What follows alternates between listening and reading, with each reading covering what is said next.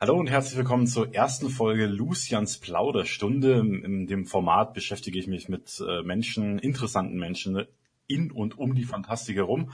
Und ich habe mir gedacht, wer wäre ein besserer Gast als, als äh, Raimund Frei? Und da gibt es ja eigentlich gar keinen. Und deswegen ist der Illustrator Raimund Frei eben heute mein Gast. Raimund, ich grüße dich. Hallo Lucian. Vielen. Dank für die Einladung. Ja, gerne. Das ist, war mir mal ein Bedürfnis. Wir kennen uns ja schon ziemlich lang, 2016, glaube ich. Mhm. Und so richtig lange gesprochen haben wir eigentlich noch nie. Das stimmt, und, ja. Und das ist, dieses Interview ist eigentlich nur eine Vorwand, um mit dir mal ins Gespräch zu kommen. Cool. äh, Ramon, du bist Illustrator und äh, wendest dich jetzt auch langsam so ein bisschen der Schriftstellerei zu. Sehe ich das, was ich auf Facebook so verfolge, immer irgendwie, das geht schon so in Richtung Bücher auch? Ähm, ja, also der Trend geht zum äh, eigenen Buch, sage ich mal. Mhm. Auch wenn ich jetzt noch keinen Roman geschrieben habe oder irgendwas, was jetzt quasi wirklich ein, ein gestandener Autor, äh, einen gestandenen Autor ausmacht, sondern momentan habe ich halt ein Sachbuch geschrieben und ein, ein nennen wir es mal Comic-Roman mit wenig ja. Text. Sachbuch, das ist, das hat mich jetzt, äh, das hat mich jetzt total überrascht. Denn Comic-Roman, den habe ich schon gelesen. Grona heißt er, ne? oder wurde wie wird das ausgesprochen? Gruna. Gruna. Aber also es gibt keinen kannst, du kannst es aussprechen, wie du magst. Ne, ich möchte es ja schon, es sollte, das sollte nicht wie, wie ein, wie ein Fingernagel auf der Tafel klingen für dich, wenn ich jetzt die ganze Zeit hier Corona sage. Okay. Aber ich würde gern eigentlich ganz vorne anfangen. Und zwar, äh, Illustrator wird man ja nicht einfach so. Also, oder habe ich zumindest das Gefühl. Das ist ja ein, da stolpert man ja nicht rein oder so, sondern das ist ja eine bewusste Entscheidung. Er sagt, ich, ich gehe jetzt, mache jetzt keinen richtigen regulären Job, sondern ich werde Freiberufler und so weiter, wo hat es seinen Anfang genommen? Hast du als Kind schon angefangen zu zeichnen oder, oder wo, wo kam das her? Wie fing das an? Genau, genau. Erstens hast du recht. Das macht man nicht einfach mal so, ups, oh ja, dann mach ich halt das. Zumindest mal ja. meistens. Und bei mir war das tatsächlich so, dass ich als Kind schon gern gezeichnet habe. Ähm, und das war eigentlich auch immer das, was so, äh, der Rang und der kann halt zeichnen, so, ne? Äh, mhm. Und ich habe halt schon immer gern wahnsinnig gern auch Tiere gezeichnet und tatsächlich auch Dinosaurier und habe das auch fast nie ähm, aufgehört. Es gibt ja immer so Phasen, Leute, die gerne als Kind auch gerne zeichnen oder als Teenie, die hören dann auch immer mal auf. Mhm. Und äh, es gab irgendwie ein, zwei Jahre, da habe ich es weniger gemacht in der Schule, aber irgendwann dann äh, war auch die Überlegung, ja, was will ich überhaupt? Äh, werde ich irgendwie Paläontologe?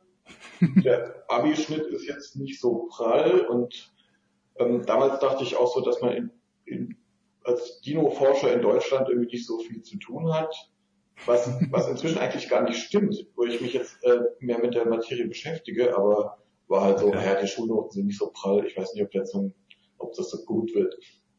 Ähm, was mache ich sonst gerne? Zeichnen. Und dann dachte ich halt, ja, ich werde ja, Zeichner, Illustrator. Mhm. Wie man als Kind halt so dachte, so, oh, ich werde Comiczeichner oder sowas. Und, ja. Okay. Und wie, wie ist das dann, wie, wie, wie sind da die ersten Schritte, die man da unternehmen muss in diese Richtung?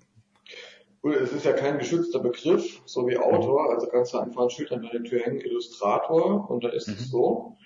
Und man muss das auch nicht studieren oder sonst was unbedingt. Ähm, gibt auch wenig Hochschulen in Deutschland, wo Illustration ein Schwerpunkt ist. Äh, ich habe aber trotzdem studiert und zwar in Mainz Kommunikationsdesign. Wie mhm. man das halt so kennt, da läuft man mit so einer Mappe hin und bewirbt sich und ich habe mich bei verschiedenen Hochschulen beworben und Mainz hat mich genommen. Und äh, ja, dann habe ich Kommunikationsdesign studiert, wo man in alle Bereiche des Designs mal so, so reinguckt. Man hat auch mit Fotografie zu tun, Typografie, äh, Textgestaltung, Buchgestaltung, was auch sehr praktisch ist als Illustrator. Und ich dachte auch so, oh, Illustrator, also auf der Hochschule, da lernst du dann irgendwie alles, oder lernst du die ganzen Computerprogramme und gescheit Aktzeichnen und Perspektive und bla bla bla, den ganzen Kram. Mhm. was nicht so ganz funktioniert hat, weil Illustration ein extrem kleiner Bereich war in Mainz, der auch am Schwinden war, mhm. ähm, so dass ich einen guten Professor hatte, der mir sehr viel beigebracht hat, der gute Albrecht Rissler. Ähm, und ansonsten musste man sich den ganzen Kram eigentlich selber beibringen, beziehungsweise ähm, auch äh, von, von Mitstudenten lernen, die dann schon was kennen oder was wissen. Also zum Beispiel so äh, die Computerprogramme, da hast du auch nicht so richtig die geile Ausbildung in der FH gehabt, sondern du musstest halt quasi liefern und gucken, wie, wie kriegt man es hin. Und dann mhm. hat man sich halt irgendwie nebenher Photoshop und InDesign und so weiter beigebracht. Ja, es ist halt eben auch ein Handwerk, ne? Also das äh, genau, wahrscheinlich nicht vergessen. Ja. Genau, das ist es. Du kannst natürlich einfach irgendwie losmalen und irgendwas machen, aber es ist natürlich wie mit allem anderen auch. Das meiste ist Üben. Also im Prinzip wie wir als Musiker. Du, du bringst ein bisschen Talent mit, das ist natürlich gut. Ja. Ähm, geht auch ohne, dann ist es halt mehr Arbeit. Äh, vielleicht wirst du dann nicht der nächste Superstar, aber prinzipiell geht natürlich auch mit weniger Talent. Ähm, auf jeden Fall ist es halt super viel Arbeit und du musst halt dein Handwerkszeug können. Ich würde sogar sagen, so weit gehen, dass Talent sogar die, die kleinste Eigen, die kleinste Größe bei, den, bei der ganzen Geschichte ist. Weil du kannst talentiert sein ohne Ende, aber wenn du nicht dafür brennst und da was draus machst, dann passiert damit auch nichts. Also. Genau, genau. Ähm, ein, ein kleines Wörtchen zum Talent, weil ich, ähm, ist manchmal immer so eine Diskussion, ne? wie viel äh, macht das aus und blablabla. Und ähm, damals im Studium habe ich gelernt, dass man zum Beispiel mein Zeichenprofessor der, der, der Albrecht, der super gut ist, der konnte aber nicht zum Beispiel Sachen aus, aus der Fantasie malen. Also mhm. zum Beispiel Fahrradfahrende Elefanten. Der kann Fahrrad malen und der kann Elefanten machen, malen, aber der braucht da Vorlagen. Und ein Fahrradfahrender Elefant, das geht irgendwie nicht. Okay. Und, ähm, und manche Leute können sich das halt im Kopf so zusammenbauen, dass sie wissen, wie das funktioniert und können das dann zeichnen. Mhm. Manche nicht. Und das ist so ein Unterschied, den ich gelernt habe. Da wusste ich vorher auch nicht so. Ich dachte irgendwie so, jeder kann das irgendwie, aber hm. manche Leute haben quasi im Kopf ein besseres 3D-Programm als andere.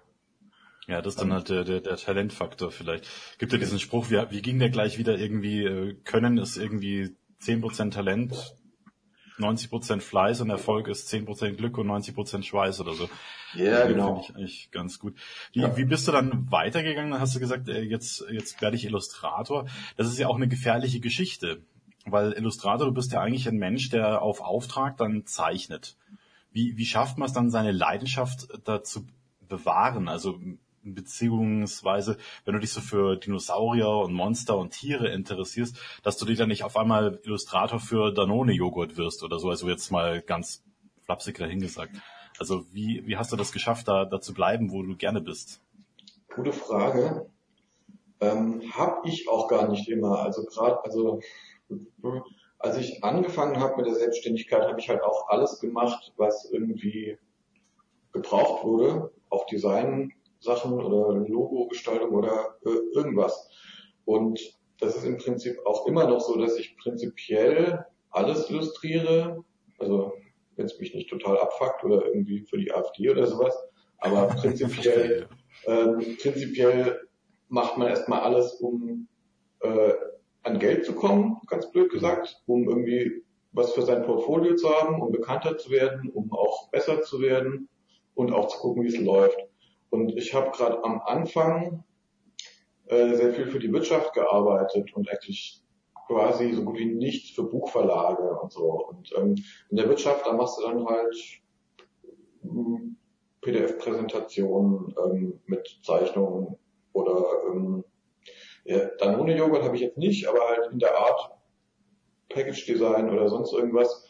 Das kann auch cool sein. Mhm. Ähm, es erfüllt dich halt nicht so, wie wenn du eigentlich für Dinos brennst, und willst eigentlich Dinos machen. Ähm, und das war dann halt so, dass ich halt nebenher dann auch das immer noch gezeichnet habe, was mir Spaß gemacht hat. Dinosaurier zum Beispiel. Mhm.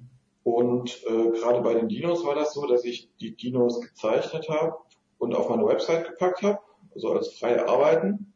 Und hatte dann das Glück, dass der Koppenrad Verlag ähm, einen neuen Illustrator gesucht hat für seine Produktreihe T-Rex World. Mhm. Und es gibt nicht in Deutschland so super viele Leute, die Dinos auf ihren Webseiten haben. Und dann haben sie sich ähm, nach ein bisschen hin und her für mich entschieden. Und mhm. seitdem kann ich halt Dinos machen. Und, ja, coole Sache. Hast du da irgendwie vielleicht auch äh, am Anfang vielleicht so ein bisschen auch mit gehadert, so, so Dinosaurier auf deine, auf dein, in dein Portfolio mit einzuarbeiten, so dass du sagst, irgendwie, du wirst vielleicht da nicht ernst genommen von, von anderen Leuten? Gute Frage. Ähm, das Ding ist eh so, da äh, hast du da ganz viele verschiedene Meinungen. Bist du noch am Ende vom Studium so, äh, mache ich jetzt die eierlegende Wollmilchsau oder spezialisiere ich mich und du musst dann deinen eigenen Stil finden und und ich fand das immer relativ kacke, weil mich ganz viele verschiedene Sachen interessiert haben. Eben auch Fantasy, aber auch also Wirtschaftsillustration, Storyboard, kannst du auch coole Sachen machen. Also ich mag auch eigentlich so ziemlich alles. Und ähm, dann ja, dann ist das so eine Frage, ähm, macht man jetzt irgendwie nur so den einen Stil, limitiert der einen vielleicht dann auch, ist der dann vielleicht auch irgendwann äh, nicht mehr up to date oder so und äh, ich habe einfach gnadenlos alles in mein Portfolio reingeknallt, was mir Spaß gemacht hat und halt versucht, das irgendwie auf der Website zu strukturieren, dass die Leute wissen, worauf sie klicken können. Mhm. Und das hat sich auch bewährt. Und ähm, was das Thema Ernst nehmen angeht, auch, da war ich auch am Anfang so ein bisschen, äh, da weiß ich nicht so genau, wie, wie seriös muss ich rüberkommen. Und ja. ähm, auch so bei meinem Logo, was mache ich denn? Ich habe mir dann irgendwann für meinen T-Shirt-Shop so ein so einen äh, häuserzerstörenden Dino als Logo gebastelt und fand den dann irgendwie aber cool und habe den dann als mein eigenes Logo für die Website genommen. Mhm. Ja, dann, den kenne ich. Ja, und dann hat irgendwann die ähm, Deutsche Bahn Cargo irgendein Projekt angefragt ähm, und der hat mir dann erzählt, so ja, und da war da dieser äh, dieser eine Designer in Mainz, der hatte dann so einen T-Rex, der ein Haus frisst als Logo. Und dann habe ich gesagt, den, den engagieren wir jetzt. Und es war halt äh, recht junger Typ, aber halt einer der Vorsitzenden äh, von Deutsche Bahn Carlo Mainz. Und dann dachte ich mir so, okay, äh, wenn du mich deswegen aussuchst, dann kann das ja nicht so schlimm gewesen sein, dass der nicht so seriös ist. Und von ja, daher. Ich glaube auch, dass, dass die Sachen, dass das auch viel so mit Angst zu tun hat. Also gerade diese fehlende Spezialisierung teilweise von manchen Leuten oder halt äh, nicht den Mut zu haben, das nachzugehen und zu sagen, man ist ein, man, man wird jetzt selbstständig und damit fängt man an, sich auch gewissermaßen zu prostituieren und muss halt versuchen, jedem nach seinem Willen irgendwie was zu machen und gibt sich dann selber so ein bisschen auf. Und die Gefahr, finde ich, besteht eigentlich fast überall, bei, gerade bei so künstlerischen äh, Jobs. Und deswegen frage ich. Ja. Aber das finde ich cool, wenn der da sagt, dass gerade deswegen nehmen wir ihn.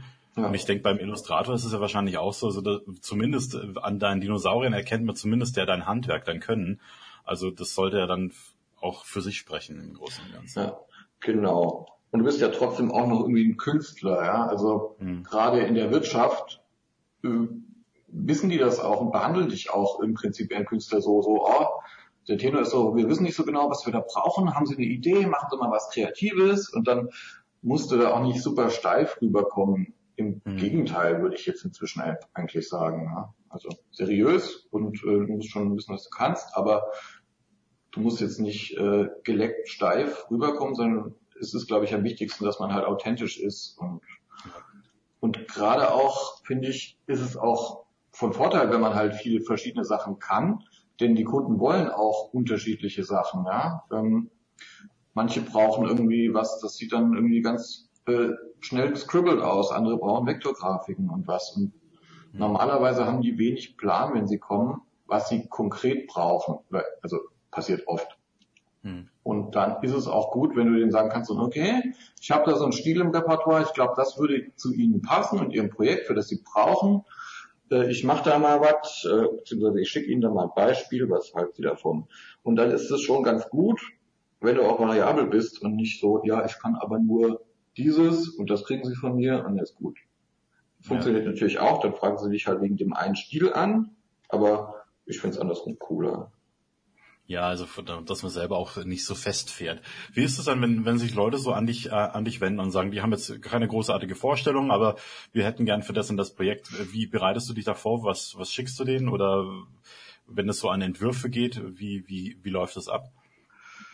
Ähm, also meinst du, äh, dann also wenn die jetzt wirklich ein konkretes Projekt haben, äh, mhm. wie man anfängt. Ja. Ähm, also gut, zuerst ähm, meistens halt so ein paar Beispielbilder. Inzwischen habe ich Gott sei Dank relativ viel im Portfolio mhm. und äh, dass ich dann sagen kann, äh, so und so wäre das ungefähr und das ist dann meistens okay. Und dann, ja, dann, dann mache ich meistens eine schnelle Skizze vom Bildaufbau und schicke die Und dann wird's immer, also und dann eben Reinzeichnung, Kolorierung, ja. so meistens. Also ich kenne halt von allen anderen, von vielen in der Illustratoren, die sagen immer, sie haben ein bisschen Schwierigkeiten, immer wenn sie äh, an, an Verlage herantreten oder an, an andere Leute, um mit ihren Skizzen.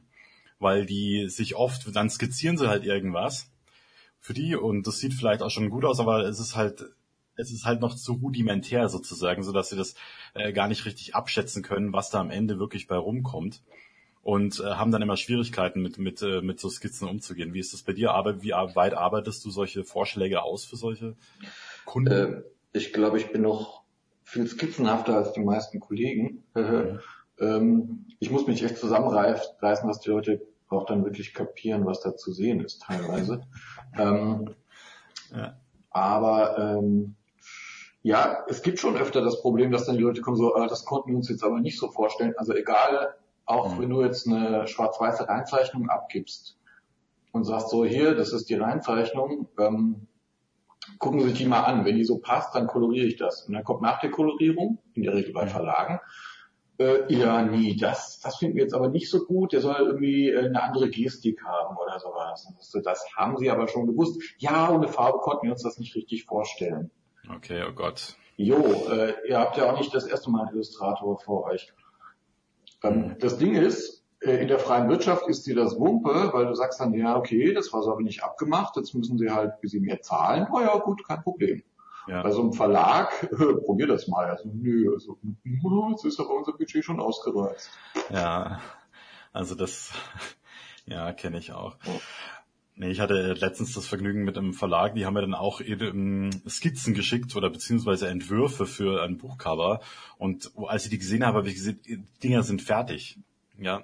Also da, die sind voll koloriert, die sind bis ins letzte Detail ausgearbeitet. Das, da kannst du nichts mehr dran machen. Ja. Mhm. Also ich als Autor. Ja. Wenn die sagen, das passt jetzt hier so und so nicht, äh, der verändert doch bitte das und das. Das war nicht mehr möglich, weil es einfach zu durch war. Mhm. Da habe ich mit dem Rudi, also mit dem, ähm, äh, Rudolf Eizenhöfer, den kennst du ja auch, mhm. ein bisschen drüber gesprochen. Er hat aber gemeint, ja, die meisten Verlage können halt mit, mit diesen Skizzen nicht umgehen, deswegen geht man da mehr ins Detail, deswegen frage ich so blöd. Ja. Ja, das ist durchaus nicht so cool mit Verlagen so. Haben wir im Vorgespräch ja schon, hast du es ja schon anklingen lassen. Oder können wir natürlich gerne auch noch ein bisschen drüber sprechen, wenn du das möchtest. Für, gerne auch anonym, anonymisiert, dass es nicht um die äh, Verlage im Detail geht. Äh, ich würde in der Zeitleise vielleicht einen leichten Sprung machen. Und zwar irgendwann kam ja ein Autor an dich herangetreten, der händeringend einen neuen Illustrator gesucht hat, weil der alte ihm abgesprungen war, um, ähm, was wollte er? Kunstgeschichte wollte er studieren. Genau. Und und wie war das für dich so? Irgendwie, hast du da noch konkrete Erinnerungen dran, als dieser Lucian Caligo da mal angefragt hat und äh, gesagt, hey, ich bräuchte Illustrator für, für Buchcover? Wie war das? Das war, das war cool, ja. Das war so, äh, ach, ich wollte ja schon immer mal Fantasy machen. Der Typ scheint mhm. irgendwie cool zu sein und nett und äh, gute Sachen zu machen und hat auch schon ein paar gute Cover im Programm. Und ähm, ja, mhm. also das ist mir ziemlich gut reingelaufen da gerade. Ja, das, das Thema ist ein bisschen böse und Elfen. Mhm. Das erste Cover, das du gemacht hast für mich, das waren die Widersacher von Grateno. Bei dem zweiten, äh, die Invasion von Grateno, ist ja diese riesen Wasserschlange drauf.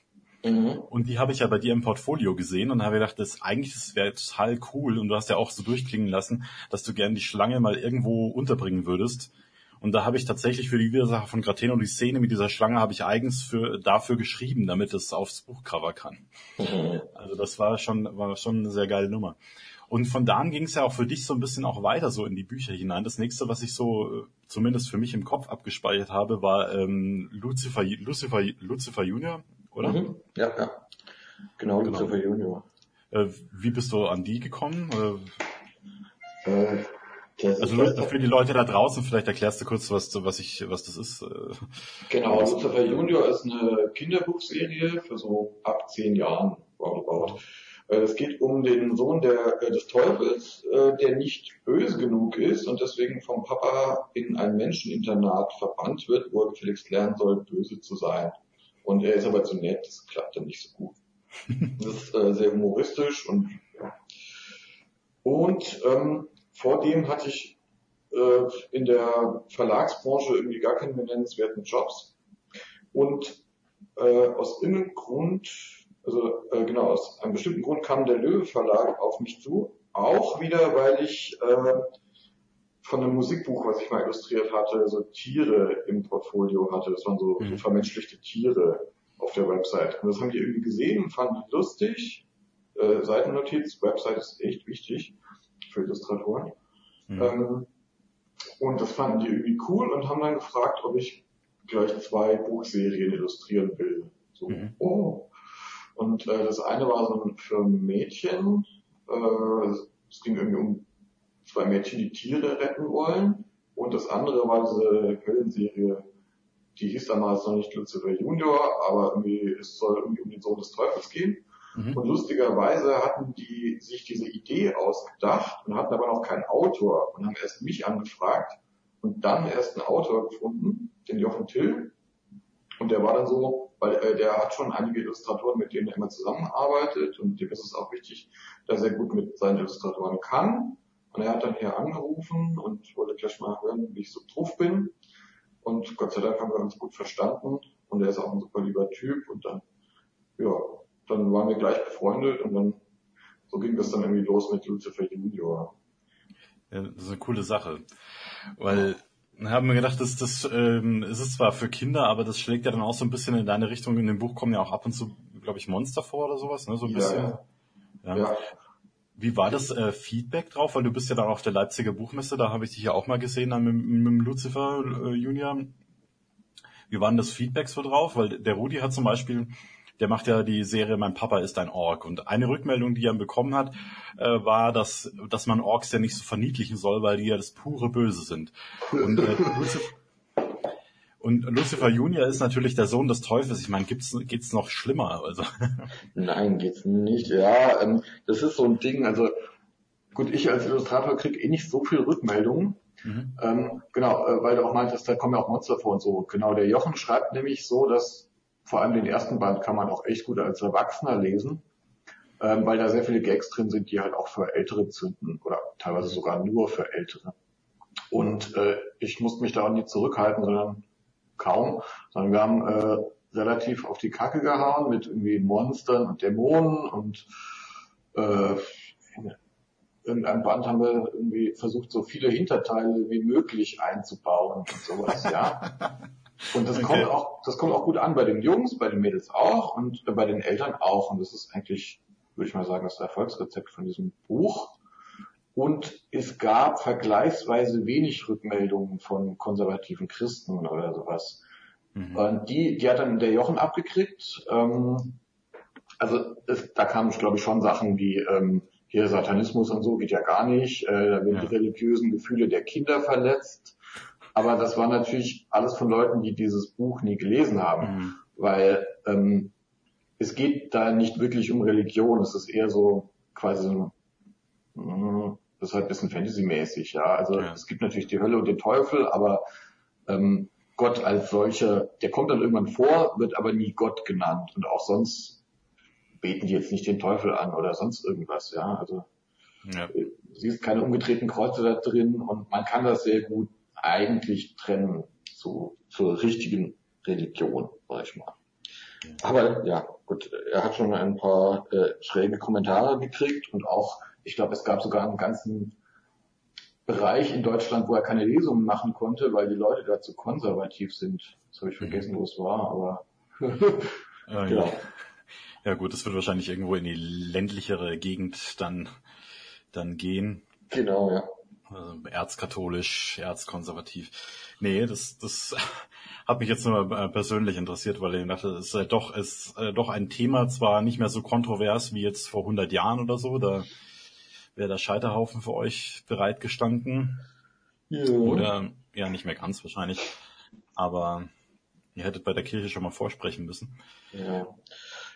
Ja, also interessanterweise war das ja auch die Idee des Verlags. Ne? Die hatten irgendwie mhm. die Idee, ähm, der Sohn des Teufels soll irgendwie in, in die Schule gehen.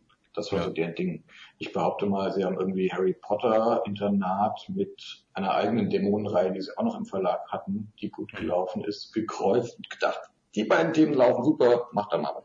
Ja, das lief ja auch super, oder? Also. Ja. Oder läuft es immer noch oder seid ihr fertig? Das läuft tatsächlich immer noch, ja. Also das hätten wir beide nicht gedacht und der Verlag am allerwenigsten. Mhm. Aber äh, ich mache gerade Band 10. Ja, cool. Ja. Ist ja richtig großartig. Ja, doch, das ist echt cool. Genial. Ja, und äh, dann hast du gedacht, jetzt, jetzt mache ich was ganz eigenes, jetzt kommt Gruner an. Genau. Und steigt auf den T-Rex. Genau, das, da konnte ich endlich mal machen, was ich wollte. Mhm. Ähm, weil äh, zu diesem, genau, kurze Erklärung, wie das kam. Äh, zu Lucifer Junior gibt es ein Spin-off ähm, äh, über einen Hausdämon, den er hat. Das ist so ein kleiner süßer Puschel-Dämon. Mhm. Und ähm, dieses Spin-off ist in, äh, im neuesten, äh, im, im, ja, im Imprint, im Imprint von Löwe erschienen, bei Löwe Wow. Das mhm. äh, ist eine, naja, ähm, nennen wir es mal neuartige Interpretation des Buchs, äh, um auch äh, lesefaule Kinder wieder ins Lesen zu bringen, mhm. mit viel Bild und wenig Text. Wir wissen natürlich, es ist ein Comic, mhm. Mhm. aber ähm, da Comics in Deutschland äh, immer noch äh, als Schund abgekanzelt werden und nicht wirklich in den Buchhandlungen gut vertreten sind, durfte das kein Comic sein, sondern es ist halt eine neue Art von Buch, mhm. Was ich eben aus diesen marketingischen Gründen auch voll einsehe. Äh, okay, lange Rede, kurzer Sinn. Äh, da habe ich diesen Cornibus gemacht und habe dann gedacht, so, hm, das ist doch eigentlich, das wäre doch mal eine coole Gelegenheit, um auch was Eigenes zu machen. Mhm. Und habe dann Löwe gefragt, weil die auch gerade noch ähm, neue Sachen für ihr Wow-Imprint gesucht haben, äh, ob ich dann auch mein eigenes Ding machen könnte. Und nach ein bisschen Überzeugungsarbeit ging das dann auch. Ne? Mhm. Ja, und das war dann Gruner, ne? Und das, das hat mir, äh, hat mir sehr gefallen. Das habe ich gestern noch äh, durchgelesen, gestern Abend. Geht ja relativ schnell. Ja. Aber es hat Spaß gemacht. Ich habe gedacht, das ist genau dein Ding. Da ist ja echt alles drin, was, was, was ich von dir so kenne. Und ja. aber es gab eine Hiobsbotschaft dazu, oder? Ja, die gab es auch. Also wir hatten eigentlich erstmal zwei Verträge rausgerückt für die für die Bücher mhm. und ähm, oder auch hinten auf dem ersten Band als Auftakt einer epischen Fantasy-Saga angekündigt. Ja. Ähm, und ich hatte, also gut, ich wusste, dass das Ding jetzt nicht der nächste große Bestseller wird, weil dazu ist das Thema eigentlich zu sperrig. Die Zielgruppe ist auch zwölf Jahre, was schon relativ alt ist. Da hast du irgendwie nicht mehr so viel. Und ähm, ja, äh, dachte so, wenn sie mich drei, vier, fünf Bände machen lassen, das wäre natürlich der Knaller. Mhm. Ähm, hatte aber nicht berechnet, dass, dass sie so krass auf Verkaufszahlen gucken, dass sie es leider Gottes nach dem ersten Band schon direkt abgesägt haben. Da war das nicht mal drei Monate auf dem Markt. Äh, dann kam so eine Mail, ja, lieber Raimund, tut uns leid, äh, wir können keinen zweiten Band machen. Ja. Das ist immer tragisch. Äh, irgendwo auch verständlich, weil man muss halt als Verlag halt auch schauen, dass man irgendwie über die Runden kommt. Auf der anderen Seite ist es natürlich, ich meine, wenn du zwei Verträge hatte, jetzt kommen wir aber schon sehr äh, nah an die Sachen, ob man das überhaupt noch ähm, ausstrahlen sollte sozusagen. Äh, Ach, aber wenn du zwei Verträge ja, das ist immer so ein Ding rumzuhalten oder so, ne? Aber ähm, also es ist, es ist halt einfach so, wie es ist gerade, ne? Also, also ja, aber wie, wenn du zwei Verträge hattest, wieso dann nur ein Band? Also ähm, weil die Verkaufszahlen äh, unter den Erwartungen zurückblieben. Mhm. Und äh, um mal noch ein bisschen mehr ins Detail zu gehen, also sie, ähm, sie haben sich erhofft, dass dieses Buch ungefähr ein Drittel, nee, Quatsch, äh, dass es ungefähr zwei Drittel der Verkaufspower von Cornibus hat. Äh, mhm. Cornibus ist das Spin-off zu Lucifer Junior. Mhm.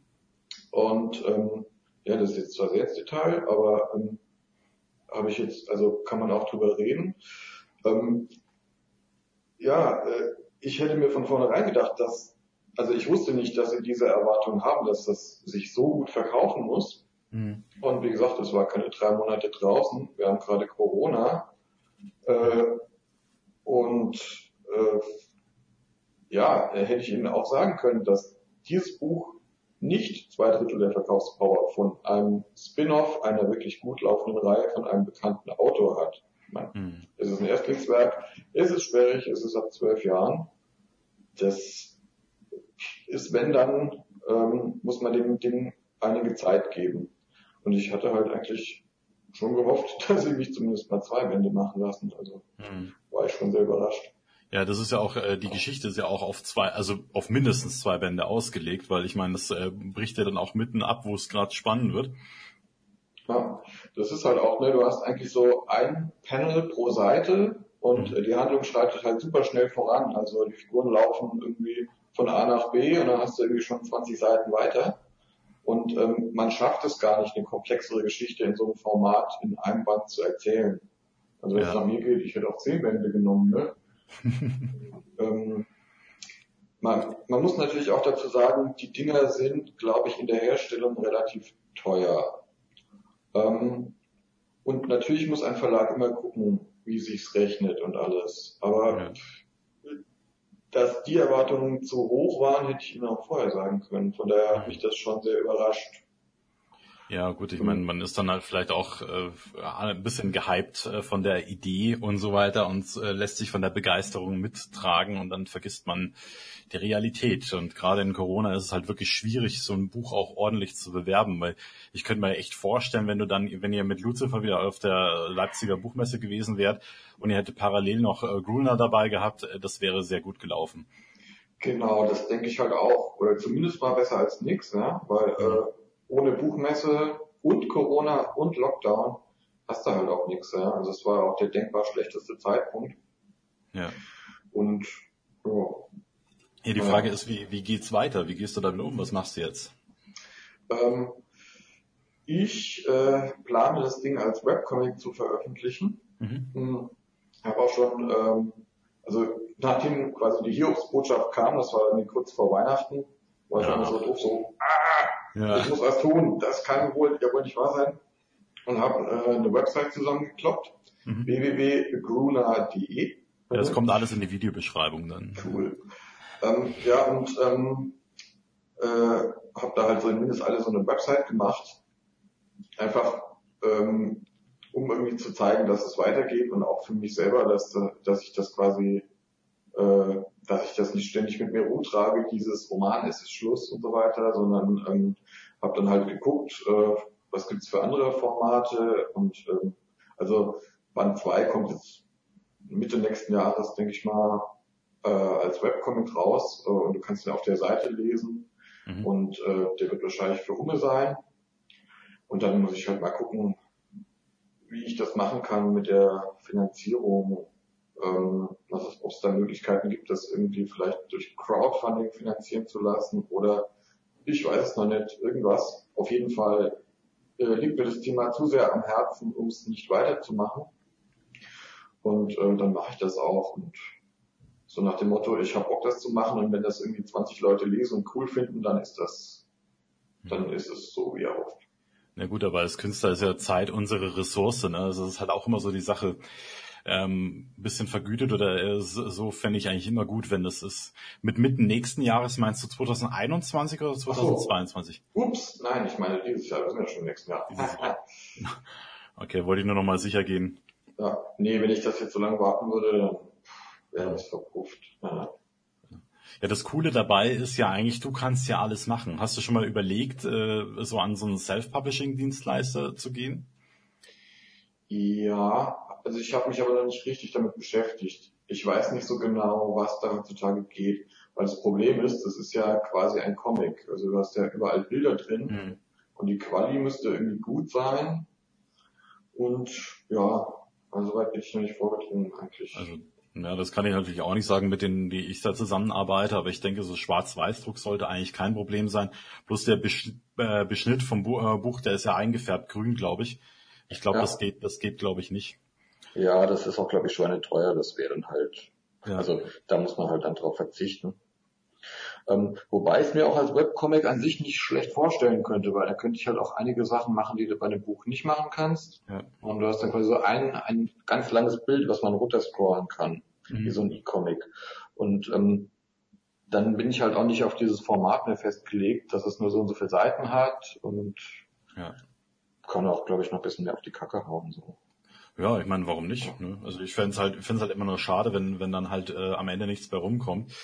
Äh, manche, meine Zuhörer oder Zuschauer denken, ja, der ist ganz schön aufs Geld fixiert, aber es ist halt irgendwie unser, unser Lebensunterhalt, mit dem wir, ja. den wir da bestreiten. Ja, ganz im Gegenteil, da gebe ich dir auch komplett recht. Äh, ich bin nämlich eigentlich auch sehr aufs Geld fixiert und das klingt jetzt irgendwie vielleicht irgendwie ein bisschen hart. Ja, wenn das eigene Überleben also davon abhängt, dann klar, musst du doch. Genau, weil äh, das ist schon ein Beruf wie halt auch Autor, wo du halt wirklich viel Zeit und Energie reinsteckst, die hinterher auch keine Sau sieht. Ja? Mhm. Ähm, und wenn du da nicht richtig bezahlt wirst, ist das halt extrem frustrierend und du denkst dir, dann kann ich mir auch einen normalen Job suchen von 9 to 5. Mhm. Und ähm, das, ähm, also gerade so Liebhaberprojekte wie jetzt Gruner und so, so viel kann ein, also in der Regel ein Buch, so viel kann ein Verlag ja gar nicht als Vorschuss zahlen, damit die reine Arbeitszeit vergütet wird. Ne? Also ja. wem erzähle ich das? Das wird ja genauso gehen. Wahrscheinlich noch viel, viel mehr. Ja, also. Ähm, nee, nee, das ist der Vollzeitjob, genau. Ja. Und ne, man denkt halt immer so, wenn man da nicht in der Materie drin ist, so der Autor, der schreibt da irgendwie so ein Buch, das dauert so ein Jahr und mhm. damit ist irgendwie das nächste Jahr finanziert, dann setzt er sich in sein Landhaus und schreibt dann am zweiten Band. So. Mhm. Das war so nett bei mir in der Arbeit im Krankenhaus. Da haben sie mich dann an der Pforte gesehen und haben gesagt, du bist noch hier? Ich dachte, du hast ein Buch geschrieben. Wieso kommst du noch zur Arbeit? ja, genau. Ja. Die wüssten. Ja, genau. Und ähm, gerade Bücher sind halt chronisch unterfinanziert. Mhm. Ich vermute mal, bei dir ist das noch viel krasser als bei mir mit Illustrationen. Ähm, weil es kommt ja kein Verlag und sagt, hier hast du irgendwie 30.000 Euro oder 50.000 Euro oder auch 10.000 Euro, mach was damit. Um Gottes Willen, nein. Okay? Nein. Ja, und ähm, man muss aber eigentlich ja als Selbstständiger mit 80 Euro Stundenlohn kalkulieren, mhm. um über die Runden zu kommen. Dann rechne das mal in so ein Buch um. Und ja. deswegen muss man halt als Illustrator, oder ich mache das so, dass man das halt mit Brotjobs querfinanziert aus der Wirtschaft. Mhm. Und dann bist du halt ein bisschen mehr am Schaffen, wenn du irgendwie dein Liebhaberprojekt machen willst und die Miete zahlen und ähm, genau, das ist halt dann so eine Sache. Dann überlegt man sich halt, was mache ich? Also woran hänge ich jetzt wirklich? Ähm, und gerade bei Gruner ist das dann aber auch so, dass ich dann denken würde, okay, wenn da jetzt nicht die Kohle reinkommt, das ist dann mein Liebhaberprojekt und ich habe Bock, das zu machen. Also mache ich halt vielleicht dann irgendwie die nächsten Jahre mehr Wirtschaft und guck, welche Buchprojekte ich noch annehme und wie die so bezahlt sind und ja, das kann ja auch für dich wieder ein Aushängeschild sein. Ne? Also es ist ja auch sowas. Also ja. weil bei mir zu meinen, meinen Büchern, bei meinem Plan war ja auch am Anfang erst viele Bücher veröffentlichen selber und dann halt das warten, bis die Verlage kommen. Und langsam kommen sie an und fragen immer so ein bisschen an. Ja, das ist krass, oder? Also mhm. da gibt's ja auch viele Sachen, ähm, also viele Eigenheiten, mit denen man zu tun hat, wenn man mit einem Verlag zusammenarbeitet, mhm. über die man sich, wenn man nicht in der Materie ist, ja auch irgendwie, wo man da gar nicht so den Plan davon hat. Ich weiß nicht, was für Erfahrungen du gemacht hast, aber ich fand es zum Beispiel ganz interessant, dass der Verlag entscheiden darf, wie das Buch heißt und dass der Autor daran kein Mitspracherecht hat. Ja, also bei dem einen Verlag, bei dem ich tatsächlich veröffentliche, da haben sie zwar am Anfang gesagt, wir müssten über den Titel nochmal sprechen, aber dann kam keiner mehr und hat darüber gesprochen und dann kam es so, wie ich es benannt habe. Und ich selber fand den Titel gar nicht so gut. Ich war dankbar dafür, eigentlich noch mit jemandem drüber sprechen zu können. Aber das äh, ist halt nicht passiert und der Titel, der ist äh, so, äh, steht jetzt so, aber ich finde es auch in Ordnung. Also das äh, kann schon so bleiben. Okay, ja, cool. Aber ansonsten, wenn man halt von an, anderen Autorenkollegen so hört, von wegen, ja, also ein Autorenkollege, der hat irgendwie auf einer öffentlichen Bühne hat er gesagt, ja, Lektorat beim Verlag, äh, ein Drittel des Buches wird gestrichen und die letzten zwei Drittel werden umgeschrieben. Und äh, als er das gesagt hat, wirkte er so ein bisschen wie so ein geprügelter Hund und ich denke mir dann, ja, möchte ich das? Ja. Ich weiß ja nicht. Ja. Genau, das ist das Ding auch. Ne? Ähm, sie erzählen dir schon irgendwie, also das ist dann auch nicht mehr unbedingt dein eigenes Buch und gerade das, was mit den Titeln angeht, da habe ich auch schon echt schräge Sachen erlebt. Nicht unbedingt ich selber, mhm. äh, weil ich ja auch kaum Titel bisher gemacht habe, also nur einen, den haben sie Gott sei Dank gekauft. Aber ähm, zum Beispiel äh, Untertitel bei Lucifer Junior oder auch sonst bei anderen Büchern, von denen ich schon gehört habe mit Autoren, da, da werden Sachen vorgeschlagen, da bist du als Autor erstmal nur bemüht, das Schlimmste zu verhindern. Oder auch, äh, ich meine, der Jochen ist ja in der glücklichen Position, dass er mitbestimmen darf, wie das Cover aussieht. Ne? Normalerweise hast du ja als Autor gar kein Mitspracherecht und auch keinen Kontakt zum Illustrator und musst halt nehmen, was kommt an Cover. Ja. Und kannst du Glück haben oder Pech. Ja, da haben auch Bekannte von mir schon äh, so, auch die bei größeren Verlagen verlegt sind, auch schon gemeint, also da, da haben sie teilweise echt Glück gehabt, dass sie da so, so hartnäckig waren, dass sie dann äh, ins Cover noch rechtzeitig eingreifen konnten, bevor ja. irgendwas Schlimmes bei rumkam. Ja, das stimmt. Ja, das ist echt so eine Sache halt, ne? Und von daher ist dieses ähm, Self-Publishing oder sein eigener Herr sein echt nicht schlecht, also nicht, nicht zu unterschätzen. Ja, ich glaube halt auch, dass die, die Zeit der Großverlage langsam vorbei ist. Also weil das, das, äh, ja, das bröselt immer so weiter abwärts. Ja. Die machen ja eigentlich nur noch das, was wirklich sicher ist und wirklich sicher, das ist, ja, was ist wirklich sicher. Okay. Genau. Und ich habe auch den Eindruck, dass die eher rückwärts gewandt sind. Ja, die, die gucken nicht, äh, wie vielleicht die Computerspielbranche oder die Filmindustrie oder sowas, behaupte ich jetzt mal, ohne das wirklich untermauern zu können. Aber ähm, die gucken eher so, was war in der Vergangenheit gut, äh, das kopieren wir nochmal. Also der Titel ist letztes Jahr super gelaufen, äh, mhm. jetzt wollen wir sowas auch für uns. Ja. Und nicht irgendwie, äh, wo gehen die Trends hin? Und mh, hm, nee, nee, das, das macht. Wir vielleicht mal was Wegweisendes machen oder so, ja. Aber das ist, glaube ich, bei, bei der Filmindustrie ja auch so. Also wir haben ja mit, mit Marvel und so weiter eigentlich denselben Film schon x-mal gesehen. Mhm. Bloß, ob jetzt der Iron Man oder Spider-Man drauf steht, äh, ist es äh, was ganz anderes, äh, beziehungsweise ist er, kommt er fast immer aufs selbe raus und so weiter. Und bei Computerspielen ist es ja auch so, dass die, die großen äh, Spielehersteller machen ja auch immer nur das Gleiche. Und das kommt dann immer aus dem Indie-Bereich, schwappt es dann hoch, wenn das mal richtig erfolgreich war und dann setzen sich alle großen drauf. Also, aber so ist es halt immer, ne? Das, das ist ja. halt das sichere Pferd sitzen. Ja, ja. aber das, da hast du auch wieder recht, ja. Und das stimmt auch, ne? Du brauchst dann immer so einen Vorreiter, der aus irgendeinem Grund gut läuft und dann wollen das alle. Ja. Also bei der Buchindustrie war das jetzt, das, was ich am meisten spüre, ist Gregs Tagebuch. Weil als ich damals noch nach dem Studium irgendwie mit meiner Mappe auf der Buchmesse rumgelaufen bin und versucht habe, irgendwie an Verlage zu kommen, mhm. kam immer so, ah, so Comic-Augen, es geht gar nicht, es passt gar nicht zu uns und viel zu comichafter Stil. Und dann kam irgendwann Gregs Tagebuch und oh, damit kann man Geld verdienen. Öh, Comic ist der neue Shit, also Comic Look. Wir ja. wollen das auch. So, machen Sie ruhig mal Comic-Augen. nicht ganz so globschig, aber Comic-Augen ist cool, ja. So, schön. Danke, Greg. Gregs Tagebuch kenne ich nicht. Was ist das? Das ist, ähm, okay, ist auch schon eine Weile her, dass ich äh, mal eins in den Händen hatte. Das ist eine Art Comic-Roman. Also mhm. eigentlich so, gerade auf dieser, hm, wie ist das denn? Das ist ein Roman, nicht so arg viel Text und du hast so Comicbilder drinne, so mhm. ähm, relativ einfach, aber trotzdem ganz charmant gezeichnete Strichzeichnungen. Ich glaube, als hätte halt der Greg, der das so erzählt, äh, in, also der, der sein Tagebuch erzählt, mhm. noch da, dazu reingezeichnet, was er so gemacht hat, so, so ah, vereinfachte. Figuren. Und das ist echt ganz lustig. Mhm. Und ähm, das war, glaube ich, die Initialzündung, dass Verlage die Scheu vor diesem Comichaften verloren haben. Mhm. Zumindest mal zum guten Teil. Ja, es ist ja auch so eine so eine Sache, ne? So solches äh, so Comics auch sowas, das frisst ja auch sehr viel Zeit. Also ich bin da bei diesem Splitter Verlag, den kennst vielleicht kennst du den, die, die machen ja auch so gigantische Comicbücher, aber ja. wenn du darüber nachdenkst, wie viel Zeit da in diese Illustrationen geflossen ist, ist natürlich das auch ein immenser Aufwand und ein riesiger Kostenposten und ich denke, dass halt viele Verlage auch vor sowas zurückschrecken. Wie, du bist beim Splitter Verlag? Nee, also mit, mit meinem, mit meiner Leidenschaft sozusagen. Ich lese gerne von denen. Ach so, ich dachte, du bist bei denen veröffentlicht. So. Ja, das, das wäre, das wäre ja was, aber das dauert mir zu lange, wenn ich da denke, das dauert dann zwei, drei Jahre, bis so ein Ding erscheint, da bin ich zu ungeduldig. Ja, ja. ja ich glaube, Comics sind der Markt in Deutschland, der der unterbezahlteste ist, was mit Illustration zu tun hat. Ja, das glaube ich sofort, ja. ja. Da bist du mit Schulbuch und Musikbuch und so noch besser und Comic das sind ja, also gerade so ein Splitteralbum, ne? Wie lange hockst du an einem Splitteralbum? Lass mal ein Jahr sein als Illustrator. Ja, also ich denke, dann bist du wahrscheinlich schon schnell. Also wenn du, wenn du Genau. Es kommt halt immer drauf an, aber wenn, wenn du wirklich in das kleinste Detail, die Hinter schon noch die Hintergründe und so weiter. Mein erster Illustrator, der hat mir äh, das äh, Cover gemacht zu Gegen die Finsternis. Und da sieht er ja. da vorne drauf dieser Dämonenjäger aus und er hat gesagt, die längste Zeit hat er mit der Wand dahinter verbracht, hat er gesagt.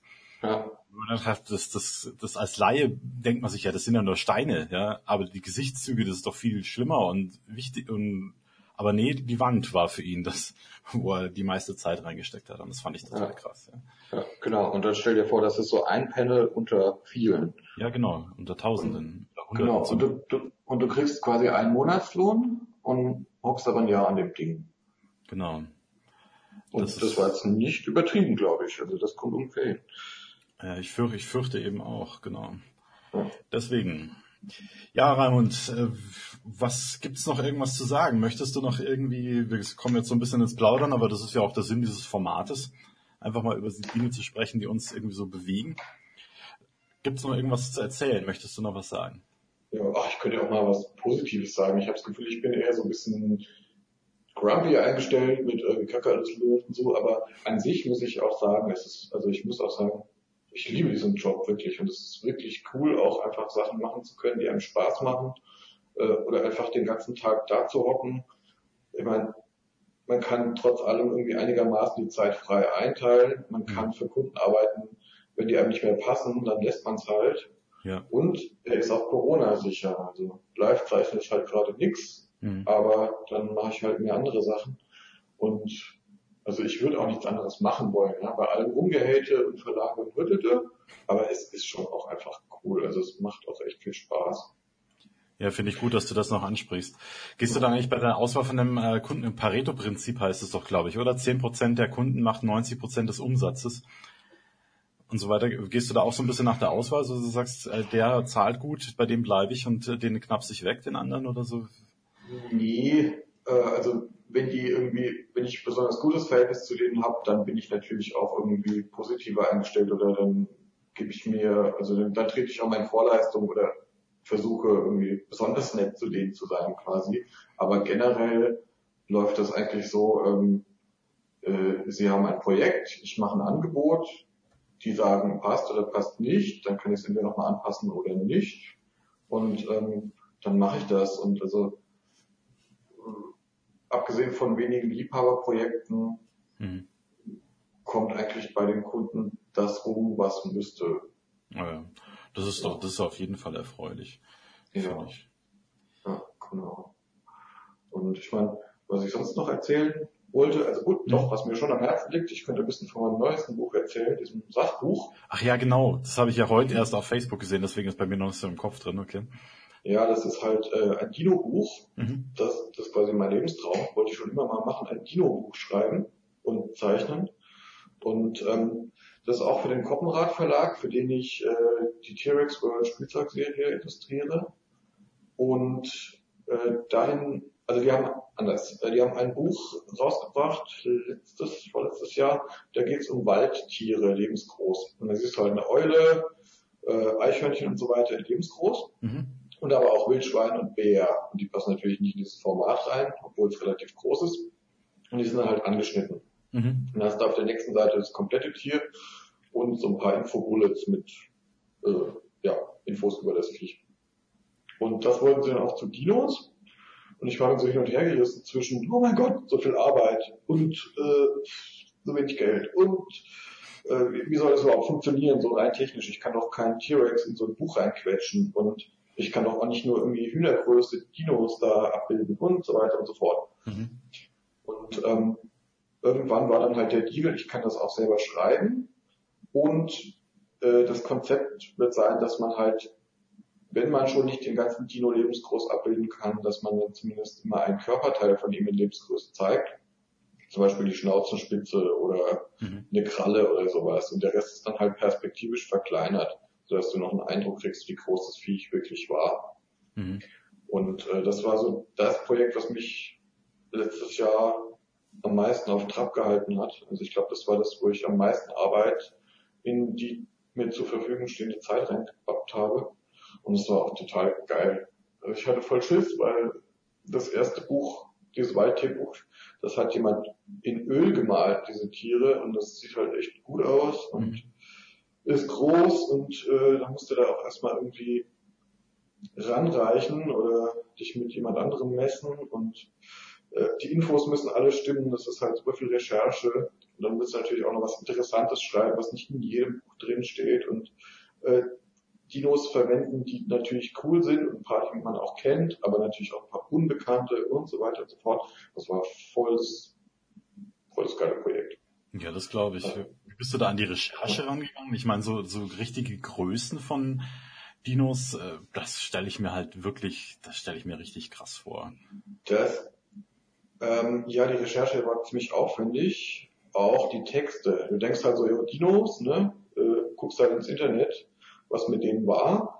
Und es gibt aber super viele veraltete Infos mhm. zu Dinosauriern. Und auch während ich das Buch gemacht habe, äh, gab es zum Beispiel neue Rekonstruktionen von Skeletten. Dann sieht er wieder anders aus. Da ne? ist äh, wieder einer von denen massiger als gedacht. Mhm. Oder die Kämme auf dem Kopf sind stabiler als gedacht. Das heißt, er muss kein vorsichtiger Aasfresser gewesen sein, sondern war halt so eine Kampfmaschine. Und mhm. ähm, das während du quasi schon die Texte eigentlich für den geschrieben hattest. Und äh, da dann irgendwie aktuell zu bleiben und ähm, ja, nichts Falsches zu schreiben, das war schon aufwendig.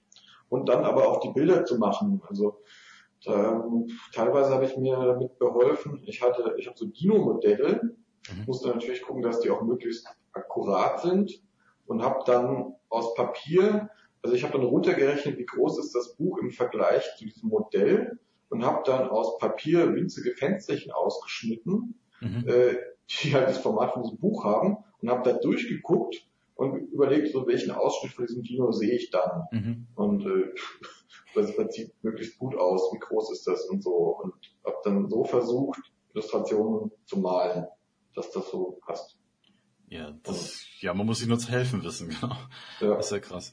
Nee. Ja, aber war voll lustig, so, äh, ne, so eine Problemstellung zu einem Ding, was es so noch nicht gibt oder wo es keinen richtigen Weg dafür gibt. Es war halt auch Corona, kannst du ins Museum gehen und dir die Skelette angucken. Mhm.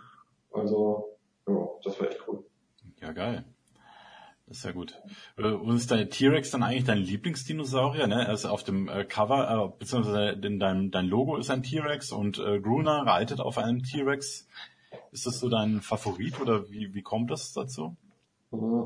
Eigentlich ist mein Lieblingsdino der Triceratops.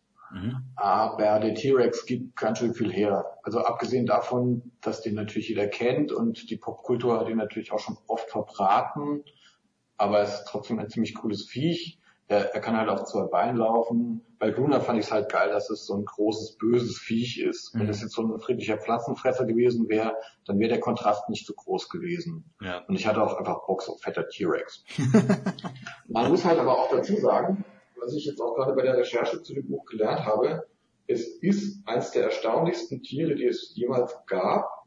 Und äh, du hast so viele Superlative zu dem Viech. Ähm, also das war wahrscheinlich so der massigste, das massigste Raubtier, Landraubtier, was es jemals gab. Auch wenn andere Dinos größer waren, auch andere Fleischfresser, aber das war wahrscheinlich so der fetteste. Mhm. Und er hatte den sensitivsten Kiefer. Also Ober- und Unterkiefer waren so krass beweglich wie kein anderer Kiefer im Tierreich. Mhm. Und er konnte Knochen verdauen.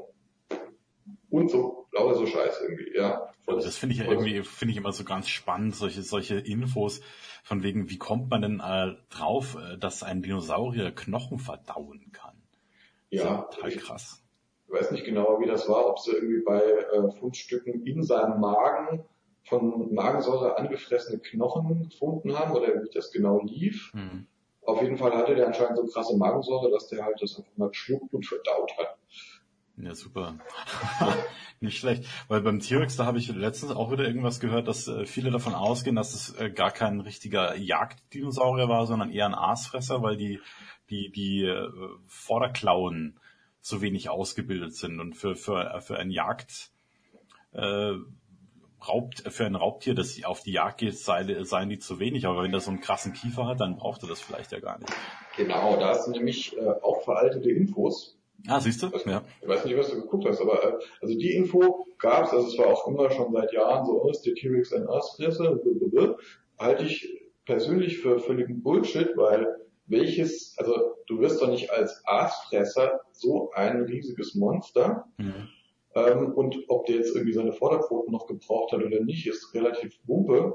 Äh, es gibt inzwischen Funde wo sie herausgefunden haben, die hat er zum Beispiel zum Aufstehen benutzt. Mhm. Und genau, er hatte einen monstermäßigen Hals und den krassesten Kiefer im ganzen Tierreich und das reicht ihm mhm. zum Jagen. Und natürlich seine äh, Hinterbeine, da braucht er keine äh, Festhalteklauen. Abgesehen davon, mhm. dass diese Dinger immer noch über einen Meter lang waren und super kräftig. Mhm. Und ähm, je, äh, als der jünger war, äh, geht man auch davon aus, dass, dass die Proportionen anders waren. Da waren die Vorderbeinchen verhältnismäßig groß mhm. und dann war der so als Teenie ähm, auch schon ein guter Jäger und hatte halt quasi noch größere Vorderpfoten, mit denen er jagen konnte. Und nur im Alter war dann der Kopf halt die Hauptwaffe. Wo wir dann äh, gerade bei ähm, interessanten Fun Facts sind oder beziehungsweise Irrtümern über den T-Rex. Äh, es gibt ja, aus wer Jurassic Park gesehen hat, der weiß, wenn einem ein T-Rex begegnet, wenn man sich nicht bewegt, findet er einen nicht. Äh, mhm. Glaubst du, da ist was dran oder Nee, ist auch inzwischen widerlegt. Ich glaube, es wurde sogar schon im zweiten Jurassic Park Roman in The Lost World schon äh, als äh, Fun Fact irgendwie abgetan, äh, als, äh, als Fake News, mhm. weil sie es dann damals schon widerlegt hatten. Das hat, glaube ich, John Horner irgendwie sich ausgedacht und das war Bullshit. Mhm. Äh, Im Gegenteil, er hatte, glaube ich, sogar sehr guten Sehsinn. Die Augen waren quasi nach vorne gerichtet, sodass der 3D sehen konnte, mhm. wie so ein Raubvogel. Okay. Also du merkst, ich bin ein kleiner T-Rex-Fanatiker. Ja, natürlich, ne? deswegen habe ich gedacht, ich, ich frage dich mal, weil dann können wir das ja gleich hier an Ort und Stelle klären. Ja. Ja. Nee, also wenn dir wirklich einer begegnet, äh, kannst du, glaube ich, nur drauf hoffen, dass du ihm als Beute zu popelig bist und er einfach weggeht. Ja, das hoffe ich dann. Ja. ja. Aber ich, gut, ich meine, er muss ja jetzt eh im Haus bleiben, also deswegen. Genau. Ja, ja Raimund, das hat mich sehr gefreut wie gesagt, oder gibt es noch irgendwas, was du loswerden möchtest, was die Welt erfahren soll? Ähm, nee, ich glaube, das war's erstmal. Also, also Links zu deiner Webseite und zu deinen ganzen Projekten, die würde ich unten einfach in die Videobeschreibung packen. Dann kann da jeder ja. gerne schauen. Wenn man dich sonst irgendwie unterstützen will und sagt, das ist ein cooler Typ, äh, wie kann man dich finden oder wie oder dich verfolgen möchte oder so, wie, ähm. wie ist das am besten? Instagram, Facebook? Ähm, ja, Facebook nutze ich ein bisschen stiefmütterlich. Instagram würde ich sagen. Feed the T-Rex, äh, das kannst du vielleicht auch einblenden. Selbstverständlich. Ansonsten, ähm, wenn man sich einen Überblick über die Bücher, die ich gemacht habe, verschaffen möchte, äh, habe ich eine Autorenseite auf Amazon. Mhm. Wir wissen natürlich, Amazon böse böse. Äh, also bei Amazon gucken, was es gibt und dann im lokalen Buchhandel kaufen. Ähm, und ja, genau. Ansonsten freue ich mich auch gern über E-Mails oder äh, Instagram-Likes und alles natürlich. Ja, und, perfekt. Ja, jetzt haben wir gar nicht über die Fantasy-Cover so für dich geredet, gell? Ach so, stimmt, ja. Ich will, ich will immer deine kostbare Zeit äh, schonen. Ja, du hast bei mir fünf Bücher illustriert. Das finde ich schon mal ziemlich großartig. Und das sechste hoffe ich dieses Jahr vielleicht, wenn, wenn ich dazu ja. komme, dass ich es schreibe. Ich hoffe, gerne. Ähm, also ich weiß gar nicht, müssen wir uns am Zeitplan halten oder? Äh, nee, also, gar nicht, weil ich bin gerade, ich hänge gerade äh, so zwischen oh, vier, fünf verschiedenen Büchern und deswegen für vier, drei davon habe ich eigentlich einen Illustrator, aber der hängt auch fest. Mhm. Und einen festen Zeitplan gibt's dafür nicht mehr. Das habe ich aufgegeben. Ich wollte ja meine Bücher zu festen Zeiten veröffentlichen, aber das, äh, das, das klappt nicht, weil manche Bücher brauchen einfach mehr Zeit, andere gehen einfach schneller und deswegen ja. also da gar nicht nach festen Ich meinte jetzt eigentlich wegen dem Interview, aber äh, die andere Info war auch genauso wichtig. Ähm, Ach so, Entschuldigung. Also, äh, ja, nee, wir, wir müssen uns bei dem Interview an gar nichts halten. Wir, wir können auch noch eine Stunde zwei weiterreden, wenn du möchtest. Okay. Ja, ähm, weil das ist vielleicht auch so eine Sache, ja, äh, diese Fantasy-Cover, die, die haben halt wirklich auch Spaß gemacht und ähm, du hattest halt so coole Ideen in den Büchern, so gute Vorgaben. Kann, also ich habe mich nur gefreut, wenn das Briefing kam, so, ja, hier, was so ein Zwerg, der kann irgendwie so einen abgeranzten Lederpanzer haben und Waffen und äh, dann noch am besten noch irgendeine komische, krude, zusammengebaute Maschine, die auf ihn zurollt. yeah, geil. Das ist mal ein Briefing, was man haben will, ja. Ja. Das hat mir sehr viel Spaß gemacht. Das kann ich. Also man hat auch einfach gesehen, also die auch die Steigerung. Also ich weiß nicht äh, von, von den Covern, die du für mich gemacht hast, die wurden ja jedes wurde immer besser als das davor, fand ich zumindest. Ne, um um die Chronologie mal hinzubringen, das waren erst äh, die Widersacher von Krateno, dann äh, kam die Invasion von Krateno und dann kam nochmal der erste Band in Neuauflage, die Elfen von Krateno, dann kam die im Blut der Zwerge und dann im Blut der Dämonenjäger. Und das ist wirklich, das, äh, das, man merkt einfach wirklich, es wird immer besser, immer genialer. Ziemlich großartig. Dankeschön. Bin, ähm, ja. Ja, ja, also äh, das habe ich tatsächlich auch so ein bisschen zum Üben benutzt, weil sonst kommt irgendwie kein Fantasy rein und man setzt sich jetzt doch selten hin und sagt, so ich mal jetzt mal so ein ausgiebiges Fantasy-Bild. Und ähm, gerade als ich damit angefangen habe, war ich auch nicht so der beste digitale Maler und von daher waren die auch ziemlich gutes Material zum Üben so und freut mich, dass man auch so Fortschritte sieht, ja. Also finde ich auf jeden Fall. Und ich bin sehr froh, weil das war damals ist für mich eine kleine Welt zusammengebrochen, als der Künstler abgesprungen ist, weil der war einfach, der Mann, was Zeichnen angeht, ist der einfach ein Gott. Ja, also mhm. der hat mir mal ein Bild gezeigt, das war, das, ich konnte es nicht fassen, von ähm, St. Georg, dem Drachentöter. Und wirklich auf, auf seinem Handy so großgezogen und so weiter. Da sticht er halt da einen Drachen ab mit seiner Lanze oder ich weiß gar nicht mehr mit dem Schwert und so. Das war wirklich bis ins kleinste Detail ausgearbeitet. Und da habe ich ihn gefragt, wie groß dieses Bild ist. Und er hat gesagt, ja, so drei auf drei Zentimeter etwa. Und Was? ja, so fast Briefmarken, also ein bisschen über Briefmarkenformat muss das gewesen sein. Und äh, der war wirklich da krass, der war einfach so krass.